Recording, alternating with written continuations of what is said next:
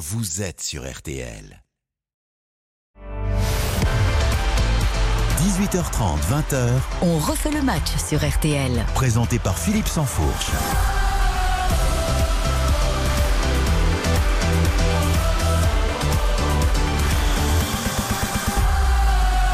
Bonsoir à tous, bienvenue dans On refait le match, le rendez-vous du débat sur euh, l'univers du football sous tous ses aspects tactiques, économiques, sociologiques parfois. 1h30 d'analyse et d'opinion avant le retour du, jeu, du grand jeu ce soir dans RTL Foot avec l'affiche du soir Lille-Marseille déterminant euh, dans cette course à la Ligue des Champions en cette fin de championnat. Tout le service des sports donc à votre disposition avec vous jusqu'à 23h. Au sommaire ce soir, les derniers instants de Nantes-Montpellier, toujours 2-0 pour Montpellier. Les Canaries ont-ils déjà un pied en Ligue 2 Et puis retour ensuite sur l'affaire Abouklal à Toulouse, le défenseur suspecté d'avoir eu des propos pour le moins misogynes, un comportement déplacé envers l'adjointe au, au sport à la mairie, écarté puis réintégré par son globe.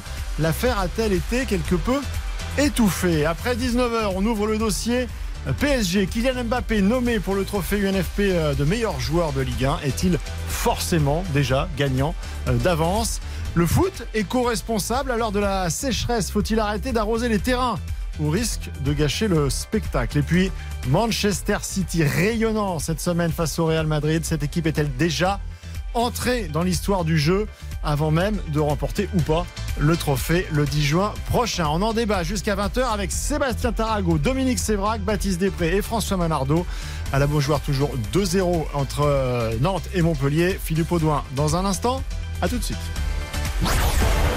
Philippe Sansfourche, On refait le match jusqu'à 20h sur RTL. Philippe Sansfourche, On refait le match jusqu'à 20h sur RTL. On refait le match jusqu'à 20h avec euh, eh bien, à mes côtés ce soir euh, pour faire vivre cette émission, mes chroniqueurs de choix, monsieur Tarago, Sébastien de son prénom, la chaîne L'équipe, bonsoir. Bonsoir. Bonsoir tout le monde. Bonsoir. J'ai monsieur Després. Bonsoir Philippe, bonsoir tout le de monde. Son prénom également du. Enchanté. Dominique Sévrac, Bonsoir, monsieur Sanfo, bonsoir à le tous. Parisien, le partenaire, hein, Et on espère qu'on retrouve comme euh, tous les également euh, tous, tous les dimanches. Jusqu'à ce qu'il ne le soit plus. fidèle comme tous les partenaires, ça, ça peut me faire la soirée. Et François Manardo, tiens, qui intervient, qu'on entend, euh, un, un homme d'instance. Bonsoir à tous.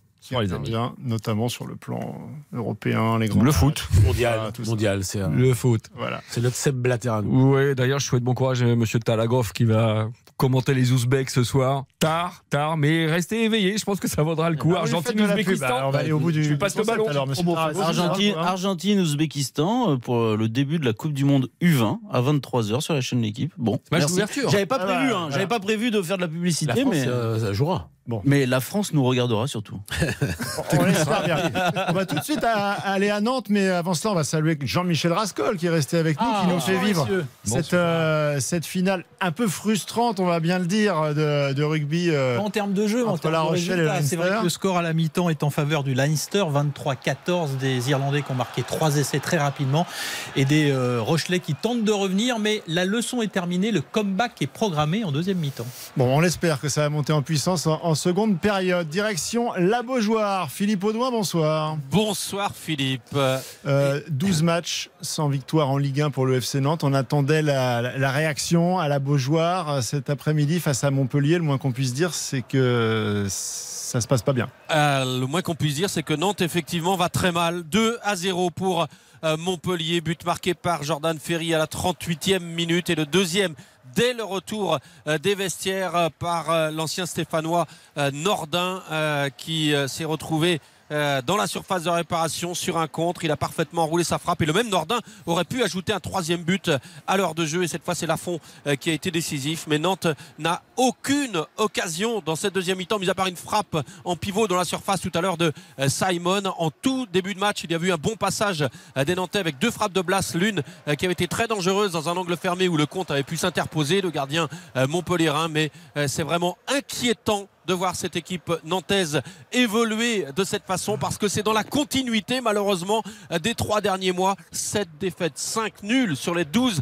derniers matchs de championnat. Il va falloir ajouter un 13e match sans victoire euh, pour Nantes qui est relégable à un point d'Auxerre à deux journées et demie désormais de la fin. Oh le compte qui joue avec le feu dans sa surface de réparation, mais euh, fausse alerte puisque euh, Monsieur Buquet avait sifflé au préalable. Donc 2 à 0 pour Montpellier à la Beaujoire. Nantes qui s'enfonce euh, dans ce championnat à 8 minutes de la fin de ce match. Merci euh, Philippe, vous restez évidemment euh, avec nous puisqu'on va se pencher quelques instants sur le, sur le cas nantais. Messieurs, est-ce que euh, ce match-là, quelque part, est le match révélateur? Est-ce que Nantes a un pied en Ligue 2 Ben, ce qui est bien, c'est qu'ils vont changer l'entraîneur euh, lundi. Puisque donc euh, à chaque défaite euh, ils changent. Là il reste les trois journées, ils ont, ils ont trouvé le moyen de, de virer Antoine Comboiré. Euh, un club se gère pas à la, semaine. Euh, c'est le problème de, de, de Valdemar Kita de Franck Kita depuis des années. C'est de prendre des, des mauvaises décisions très souvent. Il y a eu euh, l'épisode Raymond Domenech, sept matchs, aucun succès. Euh, alors là, avec Antoine, ils avaient gagné quand même une Coupe de France et euh, ils étaient allés en finale l'année suivante. C'est quand même pas mal. Je comprends pas ce choix. Euh, je, je- je comprends bien qu'il faut faire quelque chose euh, plutôt que de sombrer, mais on change pas d'entraîneur à trois journées de la fin. Ça n'a ça n'a pas de sens. À 4 Leur journées de la fin, hein, pour être que précis. demain, il y a, il y a Auxerre reçoit Paris. Euh, Paris peut avoir envie d'être champion de France, ça peut lui arriver. Donc euh, peut-être que Paris gagnera à Auxerre et que ça peut figer la position du week-end. Mais moi, je, peux, je te trouve dur. Pour- je te trouve dur pour le coup parce que le travail d'Antoine Camboire a été euh, fantastique pendant de longs mois, mais il avait perdu le fil et il avait perdu son groupe et son groupe avait perdu euh, son jeu. Donc euh, ils ont cherché quelque chose. euh, peut-être qu'ils n'ont pas fait le bon choix avec euh, l'entraîneur, ça peut-être. Mais changer, je pouvais comprendre parce qu'ils avaient peur. Ils avaient peur de descendre et à juste titre. Donc tu Et, fais quoi euh, maintenant, Seb Pardon si tu perds aujourd'hui contre Montpellier, tu fais quoi la semaine prochaine? Non, non, non, mais, non, mais bien sûr, ils se sont peut-être trompés sur le choix de- du successeur d'Antoine Camboiré. Mais, mais changer, je, je pouvais comprendre euh, l'idée. Donc, euh, à un moment, euh, vous avez vu, par exemple, parfois ça, ça marche. Quand Pascal Duprat arrive. En, Mais il restait en- combien de journées en, Ligue 2, Reteneti, re- Reteneti, il restait combien de journées mais non, mais il n'y a, pas- y a pas de vérité. Dans, dans- dans le foot, vous le savez, il n'y a pas de vérité. Et si eux, ils étaient persuadés qu'à un moment, Antoine Camboiré avait perdu le fil, moi, je peux, je peux comprendre Alors, qu'on Il fallait le faire avant.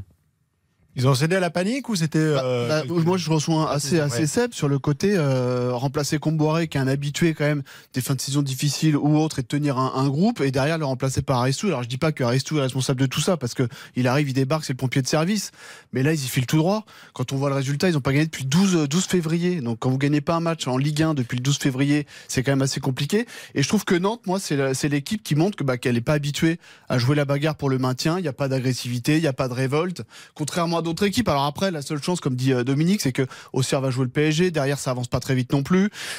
Mais très franchement, ils ont l'air d'y aller tout droit. Ah, et va- Aristou, je ça suis va pas sûr entre soit la Nantes et Auxerre. hein. Ça Comment va jouer- ça va jouer entre Nantes et Auxerre parce que 3 Nantes et Auxerre et Angers c'est fini, Ajaccio c'est terminé. fini. Donc maintenant il reste Brest éventuellement, mais Brest a un peu d'avance, donc ça joue maintenant entre Nantes il y et a ce match-là. Il y a Nantes qui va jouer à Lille. Alors après, dernier match contre Angers qui est complètement euh, pour, en Ligue 2. Donc, euh, mais, mais non, non, ça, ça s'annonce très compliqué. Ouais. Ouais, la, la situation du FC Nantes et, et, euh, donc la gestion des dirigeants, moi, ça me, ça me ramène toujours à quel, quel est le pourcentage de l'impact d'un entraîneur sur son équipe de foot? À combien est-ce qu'on peut l'estimer? Est-ce que c'est plus de 50% Est-ce que c'est moins? Pour ma part, je pense que c'est moins. C'est une équipe qui euh, réussit à se qualifier euh, pour le printemps européen, qui réussit contre toute attente. hein, Il faut appeler un chat un chat. Un nul contre la Juve à Turin. Et à partir de là, ils prennent une claque à domicile et le groupe plonge. Comboiré n'a pas les clés. Après, je rejoins plutôt Dominique. Est-ce qu'à trois journées de la fin, est-ce que ça a du sens de changer un entraîneur qui a perdu le fil, même si Sans être génial à, à on peut pas les le laisser quand week-end même en, autogestion, mais ils font ce match à Turin. On pense qu'ils ont une vraie possibilité de se qualifier, euh, ce qui était inespéré en éliminant un adversaire comme la Juve. Et après, ils n'existent pas contre Turin et ils plongent et ils perdent la finale de la Coupe de France comme ils la perdent aussi, sans avoir existé dans leur foot. Voilà, il- c'est le groupe qui est décroché. Tu mets Aristoui, Comboiré ou Tartampion, je pense que ça n'y change rien. Tartampion pouvant être Malardo. Hein. Pour autant, Philippe Audouin, vous êtes toujours avec nous à la, à la Beaujoire. Euh, Pierre Aristou, évidemment, euh, beaucoup d'interrogations euh, sur sa capacité à pouvoir faire rebondir un groupe, mais la réaction, on va dire, au moins à l'entraînement, euh, on, a, parlé de séances physiques très poussées. On a vu que sur le match, euh, les stats, ça fait pas tout. hein. Euh, Dieu sait que je suis pas un apôtre des, stats, mais sur le match à Toulouse, par exemple, collectivement, les joueurs ont, livré plus d'efforts. Je crois qu'ils ont fourni 10 km supplémentaires collectivement par rapport aux autres rencontres. Donc, quelque part, il y a quand même eu un effet. sur le groupe. Exactement. C'est un faux problème de parler de Pierre Aristouille. La situation était telle. Alors, le changement a eu lieu à quatre journées de la fin. C'est, un détail, hein, pas à trois journées de la fin, c'est un détail, mais je le précise. Et, la situation était telle il y a 15 jours que euh, ce qui était absolument inimaginable il y a encore trois semaines, un mois, l'éviction d'Antoine Comboiré devenait quasiment inéluctable parce que l'équipe était sans réaction. Souvenez-vous quand même la semaine cauchemardesque, terrible avec la finale de la Coupe de France, l'enchaînement avec la défaite à Brest face à un rival direct pour le, le maintien, et trois jours plus tard, la défaite, la nouvelle défaite euh, contre Strasbourg, autre rival dans la course au maintien. Donc là, au soir de Strasbourg, je peux vous dire qu'il n'y avait plus beaucoup de signes d'espoir, et le simple fait aussi bizarre que ça puisse paraître euh, de changer d'entraîneur pouvait redonner un coup de boost à cette équipe qui en avait véritablement besoin et ça fait 3-0 à l'instant avec euh, Santos qui se fait surprendre dans la surface de réparation et dans son dos il y a un Montpellierin euh, qui jaillit pour ajouter un troisième but 3 à 0 euh, pour Montpellier à la Beaujoire. On a l'impression que Nantes encaisse quasiment sur euh, chaque action. C'est Falaï Sacco qui était monté sur cette action qui a surpris 111 et qui est venu battre Alban Lafont. Et là, il n'y a aucune réaction à l'intérieur de ce match. Il y a eu une petite réaction, Philippe, il y a huit jours face à Toulouse, dans la première mi-temps notamment, qui avait été de bonne facture. En deuxième, l'équipe s'était à nouveau affaissée. Elle avait quand même ramené un nul qui lui avait fait du bien sur le plan moral. Et puis là, aujourd'hui, à nouveau, cette défaite va faire beaucoup, beaucoup de dégâts. 3-0 pour Montpellier, alors qu'on est à quelques minutes maintenant de la fin. Voilà, cette équipe de Nantes qui est en train de, plonger euh, totalement. Euh, Philippe, je, je vais en profiter que vous soyez avec euh, nous, puisqu'on va euh, glisser tout doucement sur notre euh, débat suivant et sur cette semaine perturbée euh, après euh, notamment euh, les affaires de, de, de maillots arc-en-ciel non portés la, la semaine passée. Il y avait à Nantes, euh, Mustapha Mohamed qui était dans cette euh, situation. Euh, il est rentré, il a, il a, il a, il a joué là aujourd'hui, il est rentré Oui. à la place d'Andy Delors. Oui, oui, et Andy Delors qui euh, est sorti blessé après quelques minutes seulement et remplacé donc par euh, Mostafa Mohamed qui au dernier moment avait décidé de ne pas jouer. Il y a une semaine, il était tiraillé entre euh, le fait de jouer ce match important euh, à Toulouse euh, il y a une semaine pour le FC Nantes et le fait de ne pas jouer parce que sa famille subissait des pressions par rapport à, cette histoire de brassard. hein. Ouais, est-ce qu'il en était resté quelque chose? Est-ce que dans le groupe, est-ce que ça a perturbé, selon vos informations, Il- le, le groupe nantais et le joueur? Il il y a eu manifestement quelques petits remous parce que c'était un match important et sa décision prise à la dernière minute évidemment n'a pas arrangé la préparation de ce match euh, il y a huit jours. Mais par ailleurs, euh, euh, je ne crois pas que ça ait, déstabilisé le groupe. Je crois que Nantes était déjà déstabilisé depuis plusieurs semaines. Donc c'est pas véritablement cette affaire-là qui est venue, je dirais, faire mal aux Nantais. Très bien, merci beaucoup euh, Philippe Audin. Donc 3-0 pour, euh, pour Montpellier à, à Nantes, c'est euh, la claque. Alors que la, la seconde période de, de la finale entre le Leinster et, et La Rochelle, on suit toujours cette finale de rugby, a, a repris Jean-Michel Rascol. Jean-Michel Rascol avec nous. Pardon, reprise de ce match formidable, 41 minutes de jeu, ce score en faveur de Leinster 23-14. Euh, je suis un peu comme les Rochelais, il faut que je redémarre pour pouvoir faut repartir. C'est vrai que la distance, la distance entre vous deux est tellement C'est pour importante. ça que vous êtes très loin. Paris il y a au moins- il y a au moins 4 mètres. quoi. Le décalage. Le choc des Pâques avant le poids des mots et je vous laisse la parole. Très bien, merci beaucoup. On va rester là-dessus, Jean-Michel. On va faire une petite pause. On revient euh, juste après euh, pour revenir donc sur cette semaine perturbée, je le disais, du, football français euh, suite à bien la- la- l'affaire du maillot arc-en-ciel qui n'a pas été porté par certains joueurs et puis par cette affaire à Toulouse, l'affaire Abouklal avec le comportement du joueur qui a peut-être, possiblement, en tout cas, euh, le club ne, ne- ne souhaite pas aller plus loin, poser problème, notamment lors des célébrations euh, de la victoire en Coupe de France. On refait le match jusqu'à 20h. À tout de suite. On refait le match. Avec Philippe Sansfourche. RTL. On refait le match Avec Philippe Sansfourche.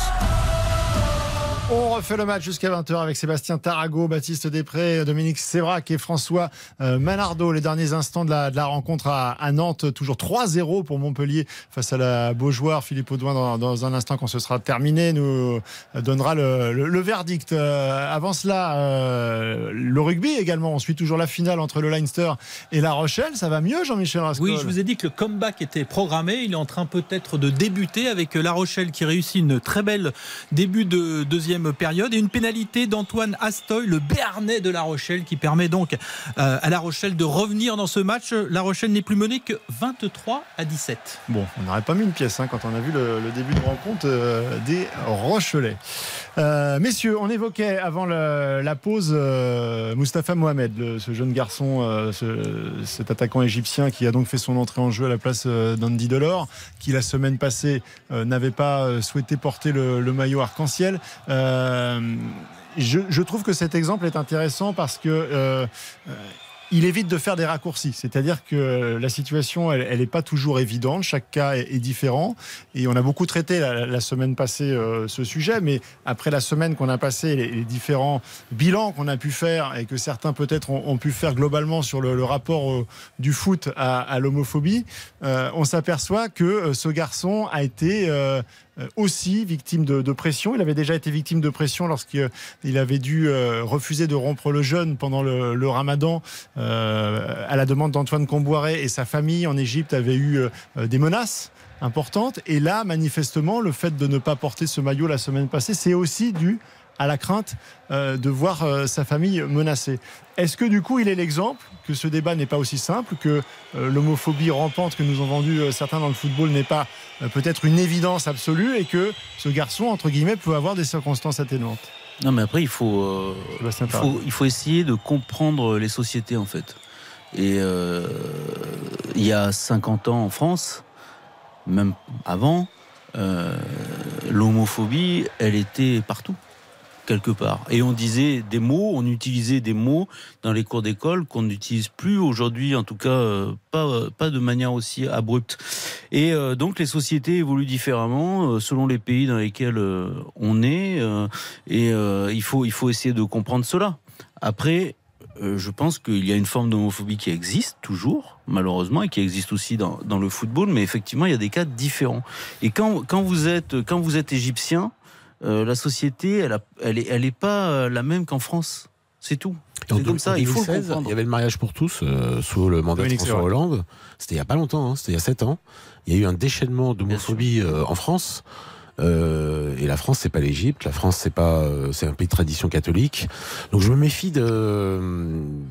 C'est très vrai ce que tu as dit sur les sur les différences euh, entre les pays, mais en tout cas, j'exagère pas la France d'homophobie parce que je- la France, il y a Ah, encore moi non 7 ans, plus. C'est il y a encore beaucoup d'actes d'homophobie tous les jours. Après, si on parle du foot, euh, Non, mais Dominique, pardon, moi non plus. Je Oui. suis d'accord avec toi. Mais en revanche, en France, par exemple, il y a eu des lois. oui, oui. Voilà, il y a, il y a le mariage pour tous. euh, Bien sûr. Voilà, il y avait eu le pacte. Il y a eu, moins bien, par exemple, a- donc dans la, la euh, société française a, a- a fait quelques pas en avant. Oui. Qui ne l'exonèrent pas de toute forme d'homophobie, mais il y a Bien des sûr. pas en avant qui ont été vrai. effectués, qui n'ont pas été effectués, par exemple, en Égypte. On a dépénalisé l'homosexualité en 1981, donc ça fait euh, 50, 40 ans, 42 ans. Donc voilà, donc tu, tu as raison. On- Mais sinon, juste si on revient au football, Philippe, euh, pour moi, le football, on parle, tu sais, euh, dans d'autres milieux, on parle de culture du viol. Pour moi, il y a une culture homophobe dans le football. Clairement, le football est homophobe. Il y a une Ah, culture homophobe ah, dans pour le moi, c'est clair. Il n'y a jamais de coming out. Je parle masculin. Hein. Je parle pas féminin. Euh, je parle des, des, des Cristiano Ronaldo, des Messi, des, des Kylian Mbappé. Je parle des, des, du, du football qui nous, qui nous, euh, qui, qui draine le plus d'argent, qui où il y a le plus de stars. J'ai rien contre le football féminin, mais je parle des hommes. Dans les hommes, y a, chez les hommes, il n'y a pas de coming out euh, en carrière. Peut-être un peu après la fin de carrière, Pas beaucoup. mais pas beaucoup non plus. Euh, Il y, a une- il y a eu, euh, à un moment donné, il y a eu un combat pour qu'on arrête d'employer certains mots dans les stades sur les dégagements de gardiens, OIS, quelque chose. Ça s'est très mal passé auprès des supporters qui ne supportent pas qu'on leur dise qu'ils sont homophobes, que quand ils traitent un adversaire de ceci ou de cela. de On telle entend insulte. moins là-dessus. Mais, mais que Non, mais Honnêtement, on l'entend. Quand, quand- on leur dit, il y a encore quelques années, c'était Roxana, Roxana Max- Maracineanu, c'était Ouais. pas il y a 20 ans. Quand on leur dit qu'il faut arrêter certaines bandes, tout ça, c'est un déchaînement dans les stades de violence verbale contre la ministre, parce qu'elle demande juste à baisser d'un ton sur les insultes homophobes. Euh, voilà, a- euh, moi j'entends souvent en off euh, des, des, des joueurs de, de, de foot, des présidents de foot, des entraîneurs de foot avoir un langage extrêmement homophobe, voilà, qui disent ah bah moi je supporterais pas que dans mon vestiaire il y ait deux garçons qui soient comme, plus que copains. Donc il y a une vraie culture pour moi homophobe. c'est c'est pas notre génération, hein, souvent, ces présidents dont tu cites. Mais, mais ce que, ce tu dis, euh, ce que, ce que tu dis et, et ce que disait Sébastien aussi, hein, moi je l'interprète comme ça, en tout cas ce que vous dites les amis, c'est c'est pas les excuses, c'est des explications, une explication sur des sociétés, en citant la société égyptienne qui est différente de la société française, et puis la société française qui en est là où elle en est avec les progrès qu'elle a pu faire.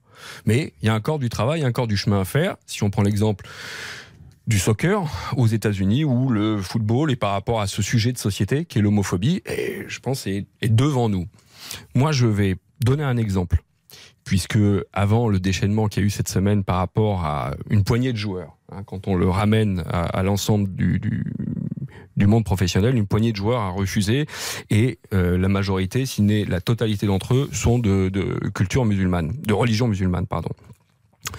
Il y a deux ans, le premier cas, c'est au Paris Saint-Germain avec deux joueurs, Idriss Gueye et Abdou Diallo, qui découvrent dans le vestiaire qu'il y a le maillot floqué aux couleurs arc-en-ciel et qui euh, sont faussement déclarés forfaits à une heure et demie du coup d'envoi du match. Donc euh, ils refusent d'honorer leur contrat de travail, ça c'est un sujet aussi qui est, qui est sensible. Euh, L'exemple que tu donnais par rapport à Mustapha, c'est le même exemple pour Gay. Gay explique à ce moment-là aux dirigeants euh, du PSG que s'il porte ce maillot au Sénégal, sa famille va subir des pressions. Où l'homosexualité n'est pas tolérée.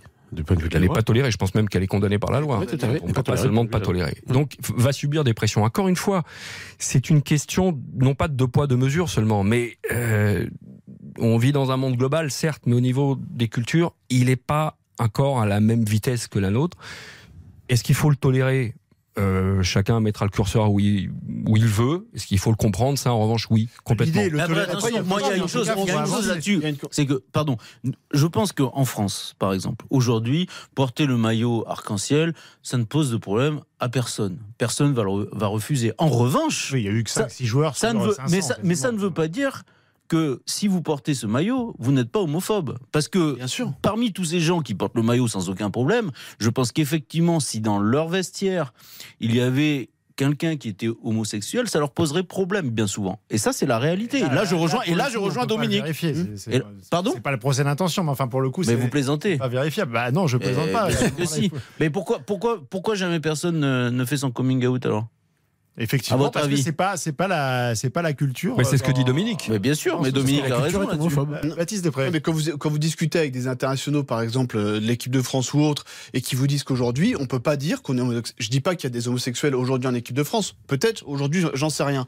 Mais quand il y a des joueurs, voire anciens joueurs, par exemple, Patrice Evra, il y a quelques années, disait, si un joueur de l'équipe de France dit qu'il est homosexuel, aujourd'hui, sa carrière est quasiment terminée, au plus haut niveau. Parce que pourquoi aujourd'hui on a un problème avec l'homophobie en France et même, même ailleurs Quand vous avez des joueurs internationaux, Vous parlez de l'équipe de France. Par exemple, Antoine Griezmann a fait avancer un petit peu les choses. il y en a un, il y en a un sur combien Sur 20 Allez, 2, 3 sur 25. Mais ça Il l'a fait, et il l'a fait Deux, en plus au Qatar. 25. Il l'a fait au Qatar, en plus dans un pays où, euh, par la Coupe du Monde, dans un pays euh, qui n'a pas exactement la même conception que nous que des libertés individuelles. Donc c'était pour moi d'autant plus courageux. Bon, c'est un sujet qui mérite évidemment qu'on y passe un petit peu de, temps. Euh, on le fera euh, plus largement après le flash de 19h. Pour l'heure, on va euh, ben, entériner le, score à, Nantes. Philippe Audouin avec cette lourde défaite des Canaries.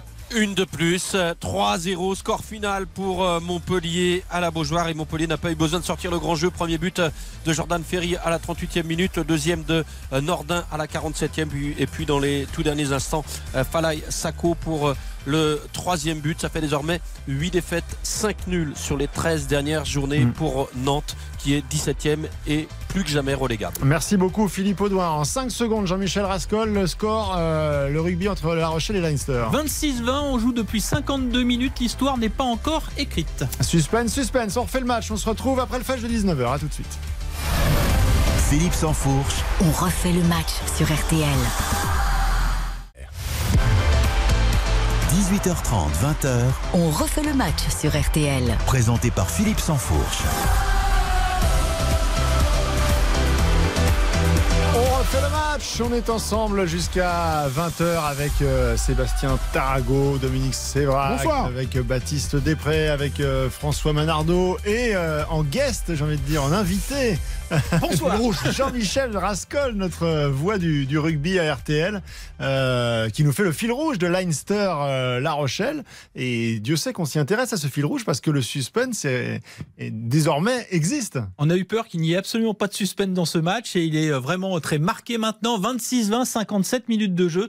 Donc une petite demi-heure pour écrire l'histoire. La Rochelle est loin d'avoir laissé son titre de champion sur cette pelouse de Dublin. Ah, ils ont du cœur, hein, ces Rochelais, parce que c'était quand même très très mal euh, parti. On rappelle que euh, bah, de jaune vêtu également, les Canaries nantais euh, ont un peu plus mordu la pelouse et Sombré. eux, eux n'ont pas réagi avec cette défaite, euh, lourde défaite 3-0 sur leur pelouse face à euh, Montpellier. Euh, les Nantais qui euh, eh bien, sont toujours dans la zone de relégation, un point derrière la J. Auxerre. On parlera ballon, foot, terrain dans quelques instants, effectivement, avec notamment les trophées NFP, avec la prolongation de Marquinhos aussi. Est-ce que c'est une bonne idée pour lui, pour le club? Avant cela, 2028. Hein. oui, tout à fait. Avant cela, j'aimerais que. Ah bah, dis donc, l'enthousiasme Ils ont débordant, hésité Dominique. 2032. Il a déjà, il a déjà fait son- sa première Bah, intervention. il est arrivé en 2013, donc ça, ça fait Ouais. 15 ans. Quoi. Euh, messieurs, avant cela, euh, j'aimerais qu'on qu'on termine sur le sujet euh, un petit peu complexe de, de- de la semaine, et notamment sur euh, bah, cette, euh, cette affaire. Est-ce qu'on va parler d'affaires à Bouclal à, à Toulouse? En tout Ah non. cas, euh, lundi dernier, plusieurs médias, euh, dont nos confrères d'RMC, dont l'AFP, euh, révèlent euh, l'incident du 30 avril lors des célébrations au lendemain de la victoire du, du TFC en Coupe de France. Zakaria Abouklal euh, est interpellé verbalement par l'adjointe de la, de, de la mairie au sport, Laurence Haribagé, euh, pour faire un petit peu moins de bruit. Dominique. Voilà, tout à fait, pour faire un petit peu moins de bruit durant le, le discours de, de Philippe Montagnier. Et le joueur, donc Zakaria Bouklal, lui aurait répondu Chez moi, les femmes ne parlent pas comme ça aux hommes. Alors plusieurs témoins ont confirmé euh, ces propos. Il y a même eu un, second acte hein, où il est allé à la rencontre de l'adjointe pour lui signifier assez vertement, manifestement, son mécontentement, lui attrapant notamment le bras assez fermement. Euh, le joueur a été mis à l'écart par le club euh, dans la foulée, le temps de mener une enquête interne. Mercredi soir, réunion avec le président du, TFC Damien Comoli, le joueur et Laurence Haribagé. Et à la suite de cette réunion, eh bien, le club euh, déclare Nous avons conclu que les faits ne traduisaient pas réellement ce qui s'est passé. Du coup, qu'est-ce qui s'est passé? On ne sait pas. Oui, Affaire classée. Madame Haribagé, elle, déclare tourner la page de cet incident qui l'a beaucoup affecté. Une Contact, chose- on ferme le rideau. Bah, Une chose qui est factuelle, euh, si on l'a remarqué, euh, c'est que le joueur euh, dépose plainte contre euh, le média euh, que vous avez cité. Est-ce qu'elle a été euh, déposée cette plainte? Il a déclaré vouloir le faire, mais déposer est-ce qu'elle a plainte, été- Est-ce Ça, qu'elle a été voilà, il faut que les gendarmes Mmh, euh, la reçoivent, l'enregistrent, mais en Non, tout cas, il y a la mais volonté. En général, euh, en gé- enfin, la volonté de pour- déposer une je parle plainte pas pour ce monsieur. Non, non, mais euh, François, sur les, les François, confrères. faut Quoi. quand même dire, aux- faut quand même dire aux gens qu'en général, les gens qui disent comme ça publiquement, je vais déposer une ne plainte, le font pas. ne le font jamais. Mm. C'est 90% du temps, hein, évidemment. Enfin, c'est un sujet sérieux. C'est un sujet sérieux et je pense bah, sûr que c'est qu'il l'a pris au sérieux. et que la plainte, euh, il va Pour- vouloir la déposer. Après, est-ce qu'elle Pour le sera coup, enregistrée on verra s'il y a Ah une bah, plainte, on enregistrée. verra- Ouais, Philippe. Euh, ce monsieur manque euh, visiblement beaucoup d'éducation. Mais moi, j'ai envie de le décorréler de, de sa religion, euh, pas parce qu'il est musulman qu'il est mal poli. Je connais plein de catholiques qui sont extrêmement mal polis. Donc, pour le, pour le minimum, ce monsieur manque énormément d'éducation. J'aurais préféré qu'il s'excuse. Et j'aurais préféré que Toulouse, euh, parce que ça survient aussi après l'affaire du, du maillot euh, arc-en-ciel, Juste après, ouais. s'il y a eu cinq joueurs, si je me trompe pas, Il fait partie, de, effectivement, de Toulouse joueurs. qui ont refusé de, avec un communiqué extrêmement ambigu de, de Toulouse euh, quelques jours ou quelques, le soir même. Un club Et c'est exemplaire. ce que j'appelle la culture de l'homophobie. Par exemple, ce communiqué, si les gens peuvent le retrouver, c'est de la condamnation sans vraiment de la condamnation. C'est mais nous on défend les valeurs universelles. et ça. En fait, c'est de l'enfumage. Et c'est ce que j'appelle la culture de l'homophobie de ce milieu, euh, Philippe. C'est qu'en fait. C'est tout ça émou du genou, tout ça n'est pas vraiment des prises de position. C'est ça, c'est on attend de voir si la presse ou les médias révèlent des choses, mais on met la poussière sous le tapis et on vit avec les problèmes et on verra et on s'arrange. C'est pas comme ça. C'est pas. Toulouse, ça, Dominique, c'est très franco-français. Ah oui, mais là il se trouve qu'on Enfin, il se trouve que c'est Toulouse quand on parle même. de la France, quoi. Donc euh, c'est, c'est- ça se passe à Toulouse, en France, et je trouve que ce, mais c'est universel. Oui, le, le football est homophobe de manière universelle, oui. Clairement, est-ce que vous avez le sentiment que, que, que le club, mais également la mairie, quelque part, par extension, euh, ont souhaité un peu mettre le couvercle et euh, étouffer un petit peu cette Ah ouais. affaire Bah, Le club, le vient de gagner la Coupe de France. Alors il y a une espèce d'euphorie qu'il faut pas toucher, tout ça. Mais allons-y. qui- que- que si la mairie euh, vous dit qu'elle a fait un communiqué où elle, elle euh, grosso modo, dont acte et tout ça.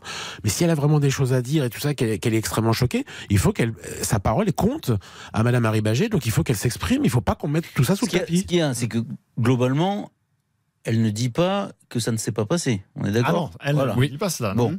Mais Toulouse dit qu'elle veut tourner la dit, dit que ça ne s'est ça s'est pas passé. Donc- Pas réellement. Bon, Pas donc- réellement passé Donc comme ça. ça, ça ressemble quand même effectivement à une petite pression autour de Madame Haribagé pour qu'on lui dise écoute, allez, pour le bien de tout le monde, on passe à autre chose. Et Je trouve que c'est un peu visible. et effectivement, c'est pas très souhaitable quand même. Et ça participe, euh, comme le dit Dominique, euh, de la culture euh, de l'homophobie, euh, bien entendu, et puis de la place, euh, sexiste, de la là, place le des coup. femmes. Euh, sexiste, là, culture sexiste. et, et, euh, là, en l'occurrence, de la place des femmes, une culture sexiste. Donc euh, c'est euh, c'est très ennuyeux. euh, c'est le moins que l'on puisse dire. Enfin, moi, j'ai la faiblesse de croire. plus? Pardon, mais j'ai la faiblesse de croire très naïvement que quand on, on dépose une plainte euh, contre un média, Il n'a et pas- qu'on Est-ce qu'il a déposé une plainte la. François, François, je te jure que 90% des gens qui publiquement disent je vais déposer une plainte, c'est, c'est, ça s'appelle de la de communication. Et ils ne le font pas. 90% des gens qui, le- qui le font. Je me rappelle très bien, par exemple, il y avait notamment euh, Abdal Malik, euh, je crois, euh, qui avait dit je vais déposer plainte contre Atem Ben Arfa. Il ne l'a jamais fait. Jamais. Voilà, c'est- juste de la communication pour dire bah vous voyez la preuve, c'est moi qui c'est moi qui dis la vérité, je vais porter plainte. Ben et ils le font pas.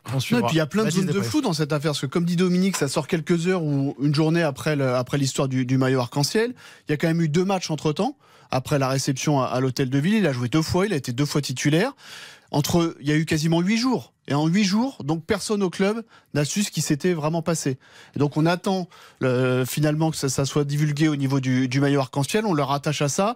Et après derrière, il y a une réunion avec les personnes concernées pour mettre tout ça sous le tapis.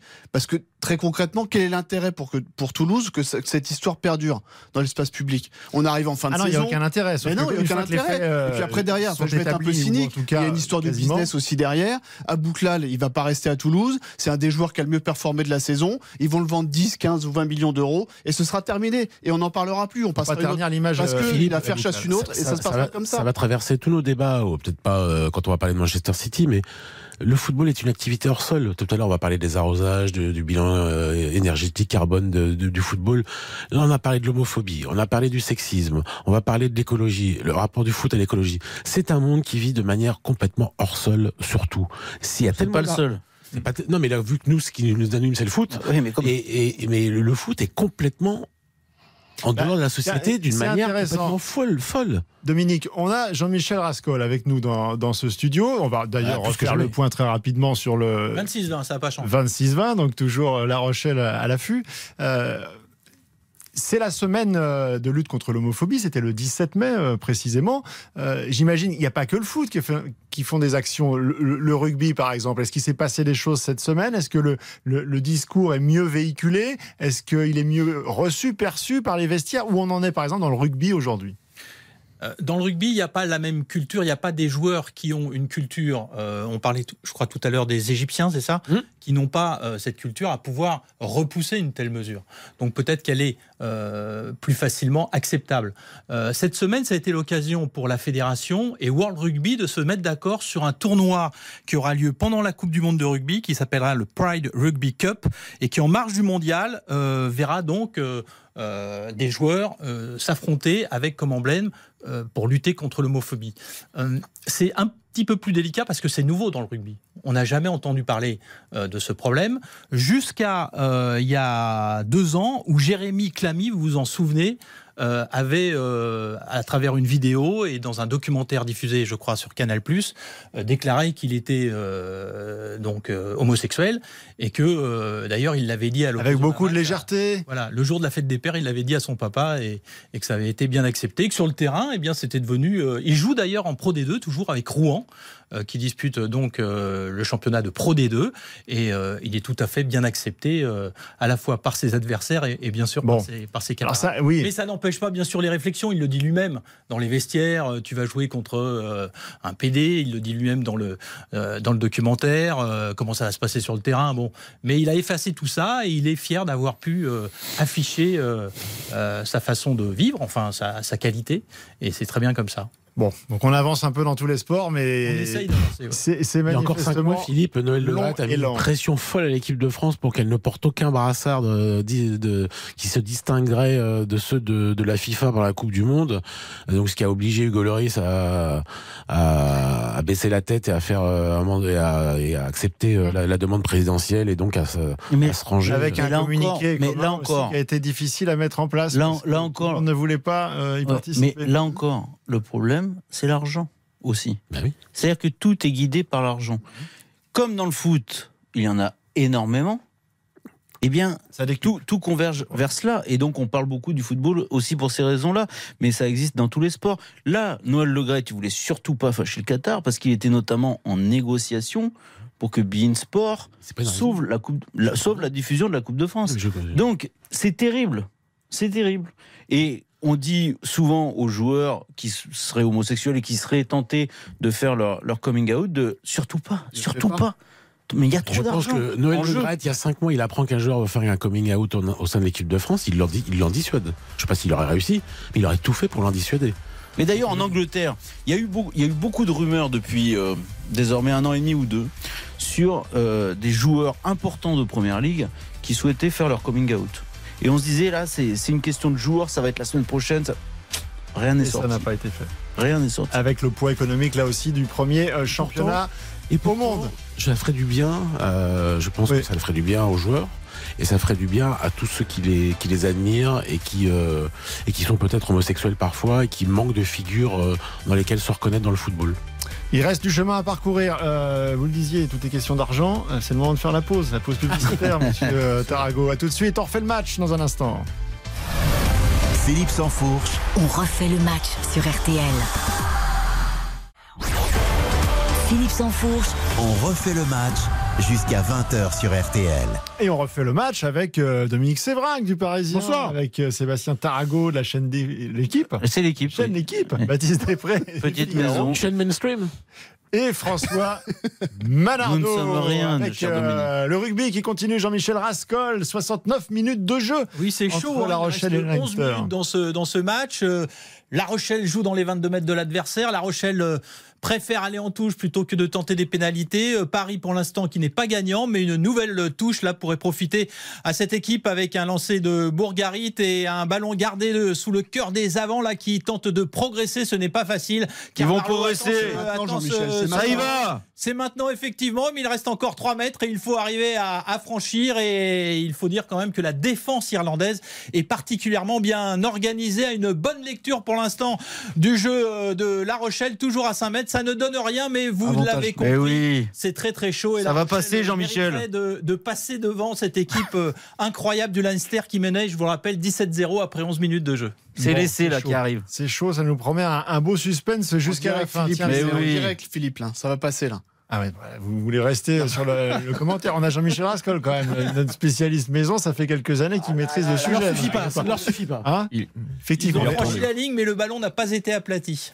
Ah oui, on n'a peut-être pas le, bon angle. Bon, en attendant, tiens, on va voir s'il y a du suspense aussi pour l'attribution du euh, trophée de meilleur joueur de Ligue 1 cette année, puisqu'on a euh, la liste des nommés euh, désormais pour ces trophées UNFP. Ce sera dimanche 28 mai, donc pas, pas demain, mais le, le, prochain. Et donc, les cinq nommés pour le meilleur joueur de Ligue 1 sont Kylian Mbappé, Lionel Messi, Seko Fofana, Jonathan David et Loïs Openda.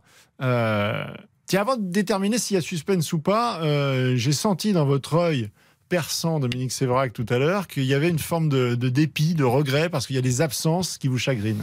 Bah, je trouve que Alexis Sanchez, parce que euh, si on parle, si vous, je ne sais pas s'il y a du suspense, mais moi je trouve que le plus régulier de la liste qui a été choisi, de la, du début de la saison à la fin de la saison, là au moment où on se parle, il reste entre deux et trois journées selon les clubs, ça a été pour moi Kylian Mbappé, le plus régulier. Messi a, été peut-être supérieur à des moments donnés, mais il a été moins régulier. Par exemple, depuis la Coupe du Monde, Messi, je cherche ses bons matchs, il y en a un contre Marseille, il y en a un contre euh, euh, Toulouse, un coup franc, bon, voilà. Mais sinon, c'est pas, j'ai pas vraiment de moment euh, très marquant. Bah, Alexis Sanchez a été extrêmement régulier tout au long de la saison, du début jusqu'à la fin. Encore ces derniers matchs, je le trouve extrêmement fort. Je trouve que Lacazette a été moins régulier, mais là, il, livre un duel qui est sublime avec Mbappé. Ils ont, ils sont à 26 buts chacun. il reste donc deux journées pour les Lyonnais, trois pour les Parisiens. c'est fantastique. les dernières saisons, Mbappé a été sacré avec 27 et 28 buts. Donc euh, la barre commence à être haut. C'est un duel à distance sublime entre le, la pépite et le, et le papy, quoi. Hein. Il y en a un qui a 32 ans, il y en a un qui a 24 ans.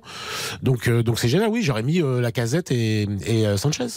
Jean-Michel Rascol. Essai pour La Rochelle. Alors je peux pas vous dire qui a marqué parce qu'il y avait à peu près 23 gabarits au-dessus du ballon. Toujours est-il que essai en force des avants de La Rochelle.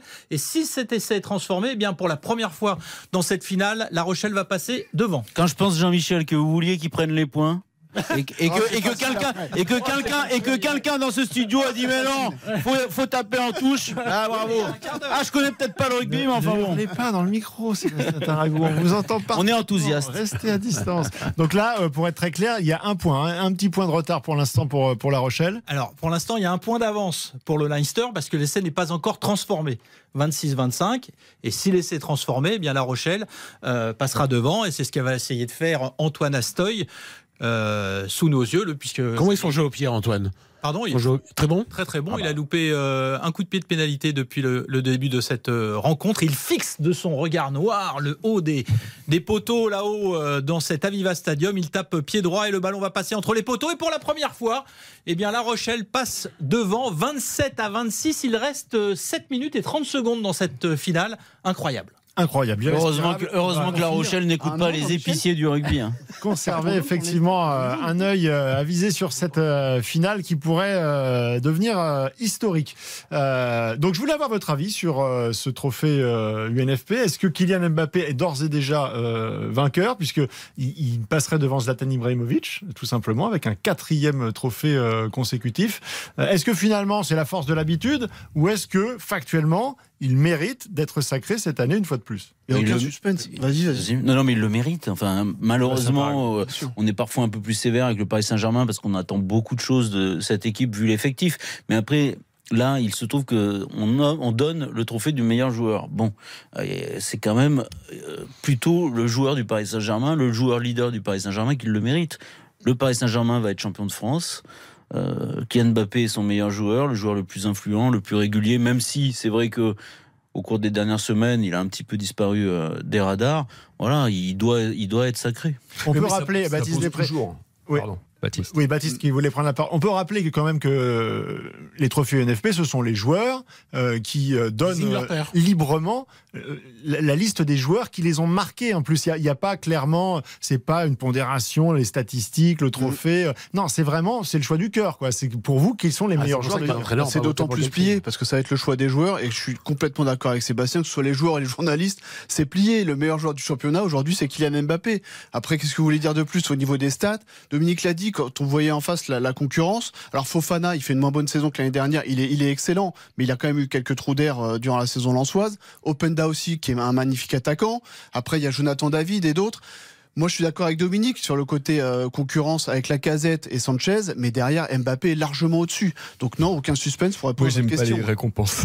Pour les Ah, sports autre chose, ça. Pour- Non, mais parce que évidemment, tu vas toujours aller euh, vers des joueurs qui, de par leur position et le rôle qu'ils occupent sur le terrain, bah, ils te font gagner les matchs et puis ils ont plus de talent, ils sont plus brillants et c'est les joueurs offensifs. Donc évidemment qu'il a Mbappé, il a 9 chances sur 10 de le remporter ce trophée, élu par ses pairs en plus. Mais euh, quid d'un Fofana euh, Voilà, moi, je, je, je- Il est moins bon, Fofana. Oui, il est moins bon que Il est moins bon que cette saison, mais Je suis même pas sûr qu'il mérite. Je suis même pas sûr qu'il mérite dans les dans les. Bah, Tu vois, voilà, c'est une, c'est une question d'appréciation. Et par rapport à des joueurs offensifs, si euh, euh, on doit toujours regarder euh, des joueurs qui te font gagner, ça, me- ça me gêne un petit peu. Dans Non, les mais sports, François, dans les sports co, François, ça sera ça me gêne plus, euh, Ça bien fait le, palmarès. Euh, Francaise va être désigné meilleur entraîneur, euh, quel que soit le classement de lance à la fin de la saison. Mais les entraîneurs, ils sont tous logés à la même Et. Christophe Galtier n'est même pas dans les 5. la pause euh, dans un instant et on va revenir euh, bah, toujours sur le Paris Saint-Germain et sur la prolongation de, de Marquinhos. À tout de suite. Philippe Sansfourche, On refait le match sur RTL. Philippe Sansfourche, On refait le match sur RTL. La dernière demi-heure dont on refait le match, euh, évidemment, euh, l'émission culte du football, mais il n'y a pas d'ostracisme dans On refait le match. Et quand le rugby est aussi beau, Jean-Michel Rascol, il faut le suivre. Ah, quand le rugby comme ça pousse, pousse, pousse à quelques mètres de la ligne, cette fois ce n'est pas la ligne euh, des Irlandais, mais la ligne de La Rochelle qui doit tenir. La Rochelle qui eh bien, est bien soudée en défense là pour repousser les assauts du Leinster à 3 mètres de la ligne. Les avants qui euh, continuent de porter le, le ballon au pré là, le long des, des regroupements pour essayer de gagner euh, quelques centimètres. Euh, Pour l'instant, ça tient du côté de La Rochelle, mais il est sûr que dorénavant, celui qui marque a gagné. Et donc, euh, il faut à la fois essayer de repousser ces Irlandais, mais aussi de reprendre la possession du ballon. Voilà peut-être qui est fait pour euh, eh bien, taper ou conserver en faisant des, petits tas, conserver cette balle qui, je crois, a été captée par les avants de, La Rochelle sur ce regroupement. Car Barlow, le demi de mêlée, va peut-être pouvoir dégager au pied. Toujours est-il que l'on joue depuis 77 minutes et 15 secondes. Le score 27 à 26 pour La Rochelle. C'est Dulin qui euh, a dégagé, mais il n'a pas trouvé la touche. Attention à cette nouvelle vague bleue là, avec euh, l'ailier euh, d'origine néo-zélandaise qui est venu percuter le premier rideau défensif de La Rochelle. Et on continue de cette épreuve de force avec les avants irlandais. Et bien sûr, énormément d'engagement pour Power. Sheehan là, avec également Molony qui a repris ce ballon. On distribue. Il n'y a plus grand monde en place, mais euh, c'est au courage peut-être que les Irlandais vont gagner cette euh, finale. S'ils conservent toutefois, car euh, les joueurs de La Rochelle sont parfaitement bien organisés en, en défense. Philippe, vous pouvez le constater, c'est euh, vraiment un, rideau défensif très efficace de la part des euh, maritimes là qui, euh, à quelques mètres de leur ligne, avec du courage, de l'abnégation et beaucoup d'engagement, parviennent pour l'instant à repousser ces Irlandais qui ne sont plus qu'à quelques centimètres de pouvoir marquer un quatrième essai. Coup de sifflet de l'arbitre qui va rendre la balle au Rochelet, si ce n'est non, il siffle car il y a un joueur blessé à quelques mètres la ligne d'en euh, de l'équipe de, de La Rochelle et ça sera une, une mêlée, je pense, avec euh, introduction pour euh, le Leinster. Ronan O'Gara, qui est, vous savez, le manager de cette équipe de La Rochelle, qui est dans les tribunes, lui-même ne comprend pas tout à fait cette phase de jeu. Surtout, il s'interroge pour savoir qui va pouvoir avoir la possession du ballon sur la mêlée qui sera ordonnée par l'arbitre. On joue depuis 78 minutes et 15 secondes. C'est dire s'il reste une poignée de secondes dans ce match. Mais pour l'instant, l'avantage est au score d'un point pour La Rochelle, mais l'avantage dans le jeu est euh, pour le Leinster qui a la possession de ce dernier ballon et qui pourrait très bien faire la différence. Bon, c'est bouillant, c'est bouillant. Donc, on va rester évidemment sur le, sur le rugby et on va faire des micro-débats. hein. Il va falloir être euh, extrêmement euh, Très concis. entre deux précis, concis. Donc, euh, je vais pas me, Sujet me perdre en conjecture. Euh, Marquinhos. Marquinhos, prolongation euh, jusqu'en 2028. C'était dans les tuyaux depuis, euh, j'ai envie de dire, plusieurs semaines, voire même plusieurs mois. Mais manifestement, fallait trouver le bon moment pour euh, communiquer, pour. euh, Ça devait être annoncé annoncer. contre Ajaccio, il y avait la grève des supporters. Alors Voilà. c'était repoussé de. Ça a été divulgué vendredi, c'est ça, hier Oui, oui, c'était Voilà, donc ça a été euh, hier, de euh, 5-6 jours. Quoi. officiel. Il aura 35 ans à la fin de son contrat. Ouais, quelque part, c'est quand même. On parle du capitaine du Paris Saint-Germain. On parle d'un garçon qui est, euh, qui, est, qui, qui- qui est un des euh, cadres de la sélection brésilienne, euh, qui est là depuis 10 ans. hein. il est arrivé à 19 ans, euh, Marquinhos. Euh, on ne devrait même pas se poser cette question. C'est-à-dire qu'en fait, il ne devrait pas y avoir. euh, tiens, est-ce que c'est le bon moment de communiquer? Ça veut dire quelque part, il y a pas un malaise, mais il y a un flou. Euh, Est-ce que, est-ce que, est-ce que vraiment Marquinhos euh, dénote euh, toujours l'ambition du Paris Saint-Germain. Est-ce qu'aujourd'hui, Marquinhos, c'est le meilleur choix en défense pour un club qui veut gagner la Ligue des Champions? Moi, je ne crois pas, euh, mais euh, pas vraiment par la faute de Marquinhos. Marquinhos, c'est un très très bon joueur. Il est titulaire en équipe nationale du Brésil et même si la fin de sa Coupe du Monde a été difficile, il, demeure un, très grand défenseur. Mais à Paris, pour moi, c'est fini. C'est-à-dire que on voit bien que psychologiquement, il a atteint, que euh, représente quelque part une forme de culture de la défaite, que dès qu'il y aura un problème en Ligue des Champions, et il y en aura, euh, à l'inverse des joueurs, par exemple, du Real Madrid, même si ça leur arrive de perdre, eh bien, il va paniquer. Parce que il a en tête toutes euh, ces matchs, toutes ces Il y a rencontres deux rescapés de que la le remontada. PSG, que c'est le vrai. PSG n'a pas maîtrisé. Il reste deux rescapés de J'ai Et noté, euh, Et- il le prolonge jusqu'à 35 ans. Pourquoi était-il si pressé J'ai noté une phrase parce qu'il était euh, en Ouais. interview euh, dans les colonnes de. Ça m'a beaucoup inquiété cette interview. Et j'ai sorti Elle est une surprenante. Je pense que dans une carrière, la régularité sera toujours plus forte que les moments qui marquent. Est-ce que c'est pas un peu la négation du très haut niveau mais bah, le très haut niveau, c'est quand même la régularité. Mais évidemment. Oui, mais les moments qui marquent, c'est les finales, c'est Non les là, près, le problème, c'est tout ce qu'on le problème de son discours, dans, le problème de son discours dans cette interview, c'est qu'il n'y a absolument aucune remise en Aucune. question, aucune. Rien n'est de sa faute. Et ça, c'est terrible.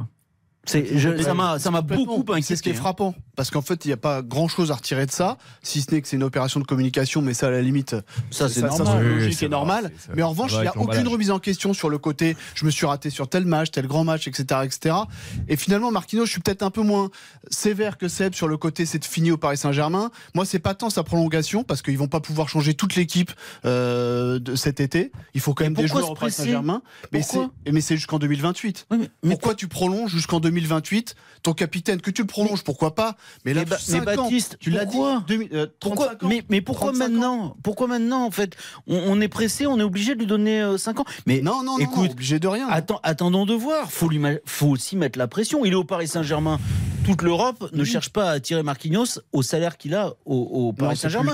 Donc le, le club devrait être fort. Le club devrait lui dire vas-y, montre-nous, Et ils l'ont fait sois Kimpembe. costaud. Ils l'ont fait Kimpembe. Voilà, ça. mais montre-nous, sois costaud, et alors on te prolongera. Mais il y a deux rescapés encore dans cette équipe Oui, de, de la remontada de 2017, le 6-1 à Barcelone. C'est donc euh, Verratti et Marquinhos. C'est les deux premiers qui ont été prolongés de cette saison.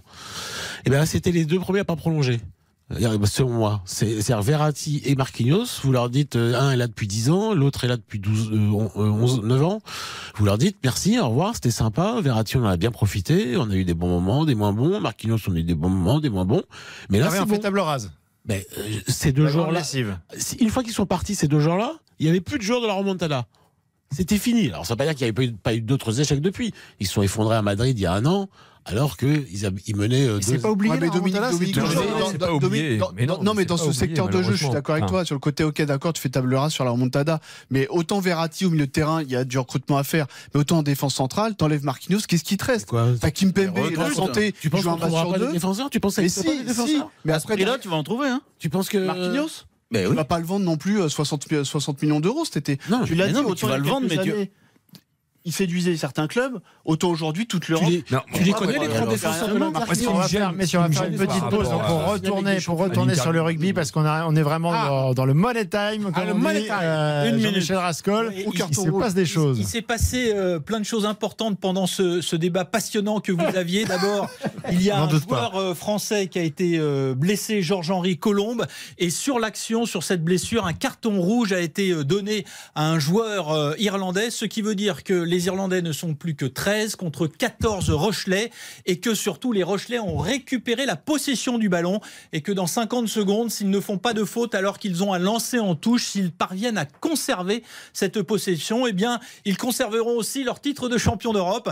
Voilà peut-être qui est fait un ballon qui est bien capté dans les airs, mais mis sous le ventre des avants bien au chaud là. Et les Irlandais ont bon contesté. Eh bien, le môle pénétrant des joueurs de La Rochelle est parfaitement bien organisé. Euh, Barlow attend ce, ballon peut-être pour le dégager. Il reste euh, 15 secondes et La Rochelle là qui joue très très bien le jeu conserve, avance, n'écroule pas et euh, va pouvoir euh, distiller un dernier ballon qui sera sans doute projeté en touche. Cela n'est pas encore le cas. Le temps réglementaire est dépassé. Il faut sortir ce ballon. Aldrit, Aldrit, Aldrit qui donne à Astoy. Astoy en tribune et La Rochelle conserve son titre. Quelle victoire majuscule 27 à 26 alors que les Rochelais étaient menés 17 à 0 après 11 minutes de jeu. C'est un exploit majuscule. Pourquoi? Parce qu'on joue à Dublin, Dublin où les Français ont tant de mal à gagner en rugby, là où l'équipe de France s'est inclinée cet hiver, là où l'Irlande fait sa loi face aux All Blacks, face aux plus grandes équipes du monde. Eh bien, la grande équipe, le Leinster,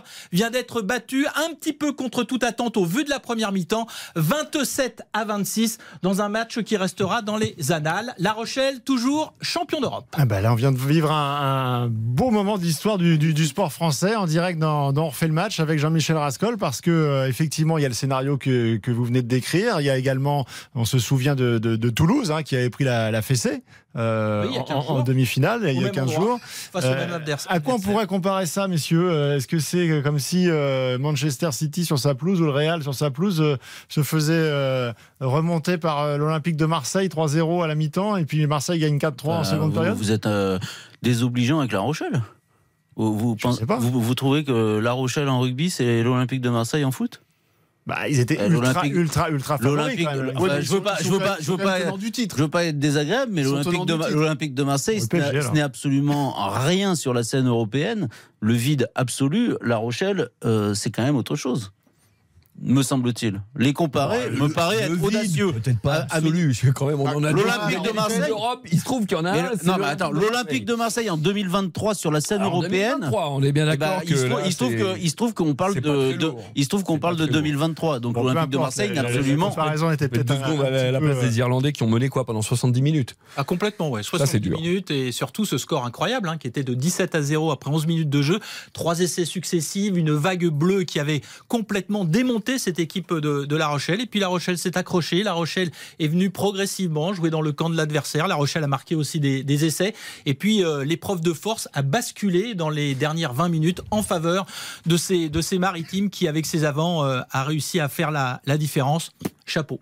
Bon, assez exceptionnel ce qui s'est passé euh, entre La Rochelle et le Leinster. Merci beaucoup Jean-Michel Merci à Rascol de vous, nous merci avoir pour bravo votre accueil. et Bravo, ce moment.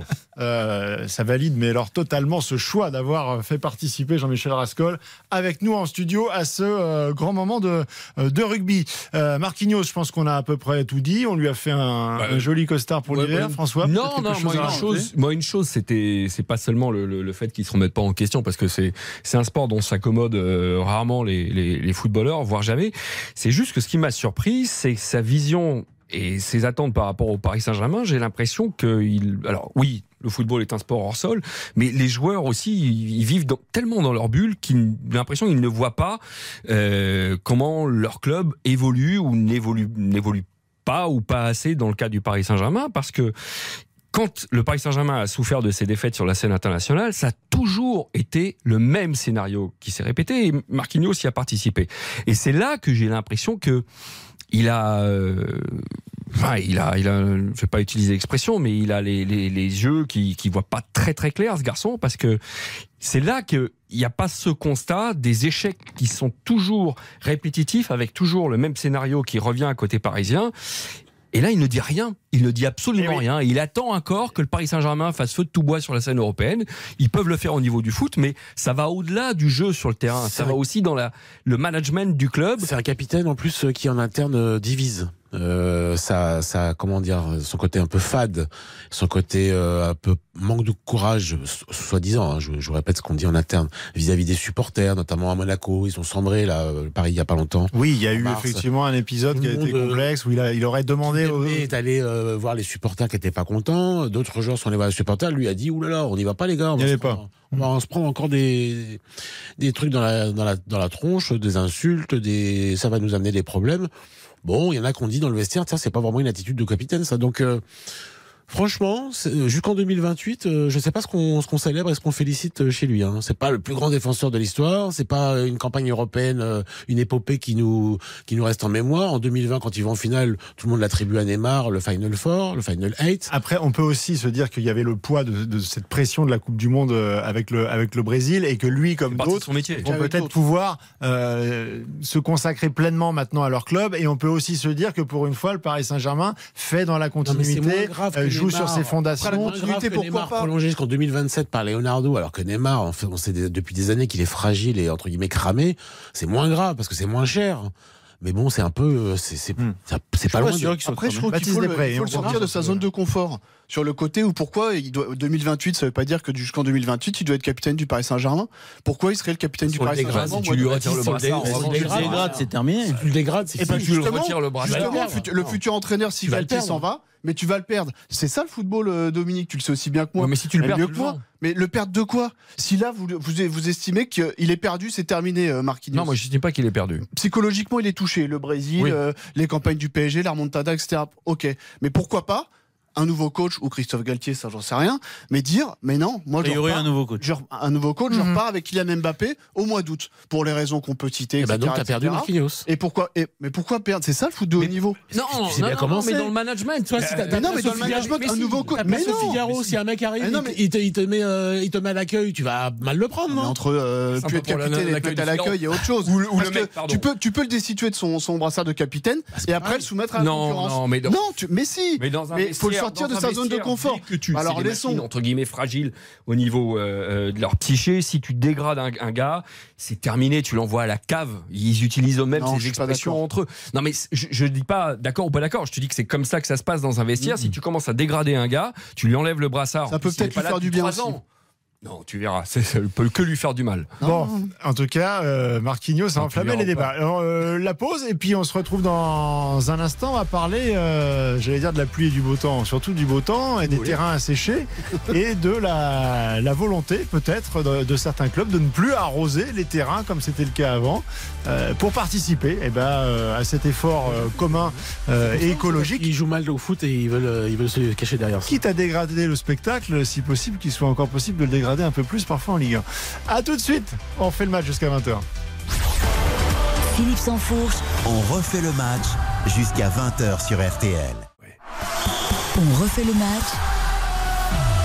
Avec Philippe Sansfourche.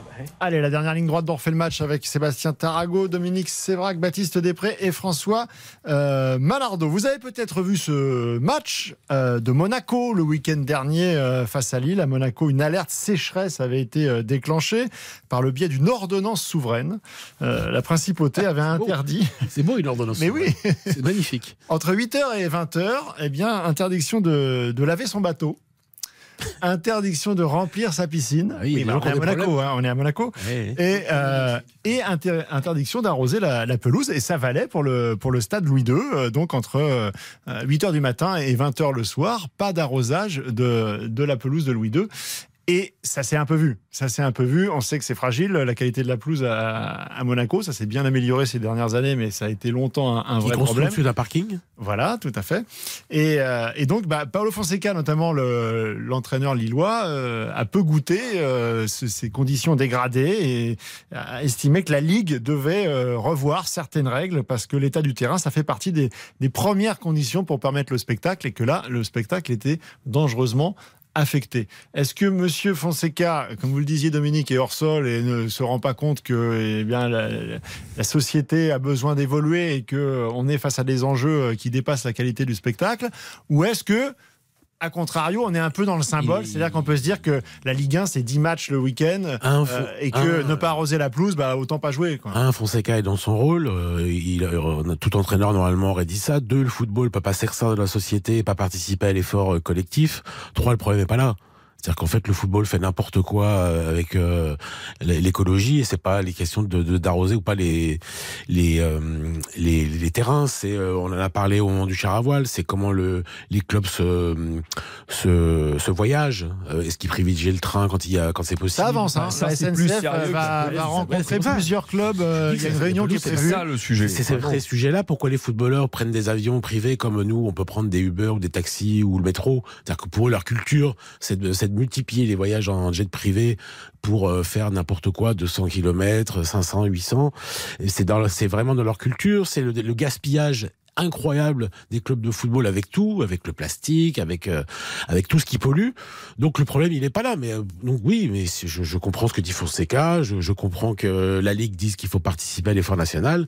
Mais encore une fois, le football devrait être regardé dans la glace et traiter en profondeur le problème. Le bilan carbone du football est scandaleux. Mais pareil, pareil euh, les, par exemple, de c'est tout bête, hein, mais les bouteilles de plastique. Vous j'étais l'autre fois, j'ai commenté pour aussi la chaîne d'équipe Real Madrid-Barcelone. Je me retrouve après sur, la, sur le terrain, après le match. Mais vous passez devant les bandes touches, vous ne pouvez même pas imaginer le nombre de bouteilles en plastique vides qui sont sur la pelouse. Ça va être ramassé, ne vous inquiétez pas. Mais, mais euh, c'est c'est insensé. Et donc, là encore, euh, il y a une valeur d'exemple, qu'on le veuille ou non. Parce que si le football, si les footballeurs, si les entraîneurs gagnent autant d'argent, c'est parce qu'il y a beaucoup de gens qui les regardent, qui achètent des produits dérivés, etc., etc. Il y a une économie derrière. Donc, il y a une valeur d'exemple. Il faut absolument qu'il y ait une prise de conscience par rapport à cela. C'est extrêmement important.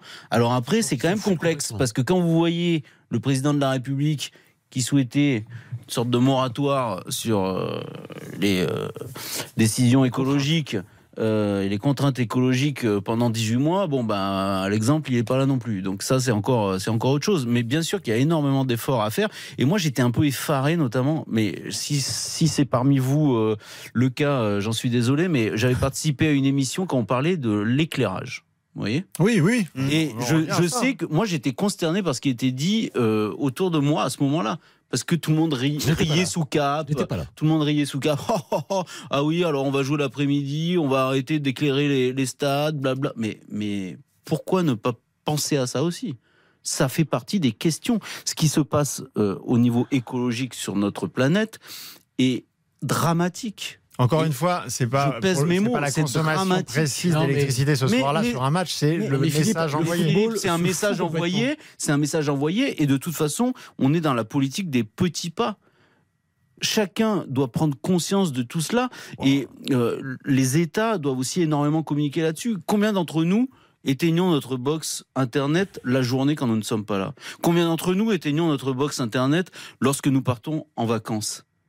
Je ne suis pas sûr que nous soyons nombreux. Eh ben, ce sont des petits pas. Ce n'est pas ça qui va sauver la Mais planète. on est aussi. Oui, alors passe- moi je veux bien. Mais- le, mais c'est très est- important. Non, mais d'accord, C'est très important, Maintenant, là, on est là pour parler de- de- du football de haut niveau. Euh, on est tous d'accord pour dire que c'est est un rendez-vous qui est attendu. Euh, c'est aussi dans, dans, dans, dans une société euh, qui a des souffrances. Qui c'est- un moment euh, privilégié parfois qui peut coûter très cher pour aller participer, passer une soirée au stade. Et si vous arrivez dans un stade euh, qui est pas éclairé où la pelouse est pourrie et où en gros euh, les joueurs ne peuvent pas s'exprimer dans de bonnes conditions, le, le, le- on le spectacle en question Le- n'a plus de sens. Si, si dans, cin- si dans 10 ans la planète est plus vivable parce qu'il fait 50 degrés en Il n'y aura janvier, plus de football. Ouais. euh, de toute façon, là, vos distractions, là, vous irez aussi. Mais on n'est pas dans le symbole, on n'est pas dans la posture quand on, quand Non, on décide non, mais c'est non, la, la au-delà pelouse Le football et leur sol, ils se foutent complètement de l'écologie. Ils s'en foutent complètement.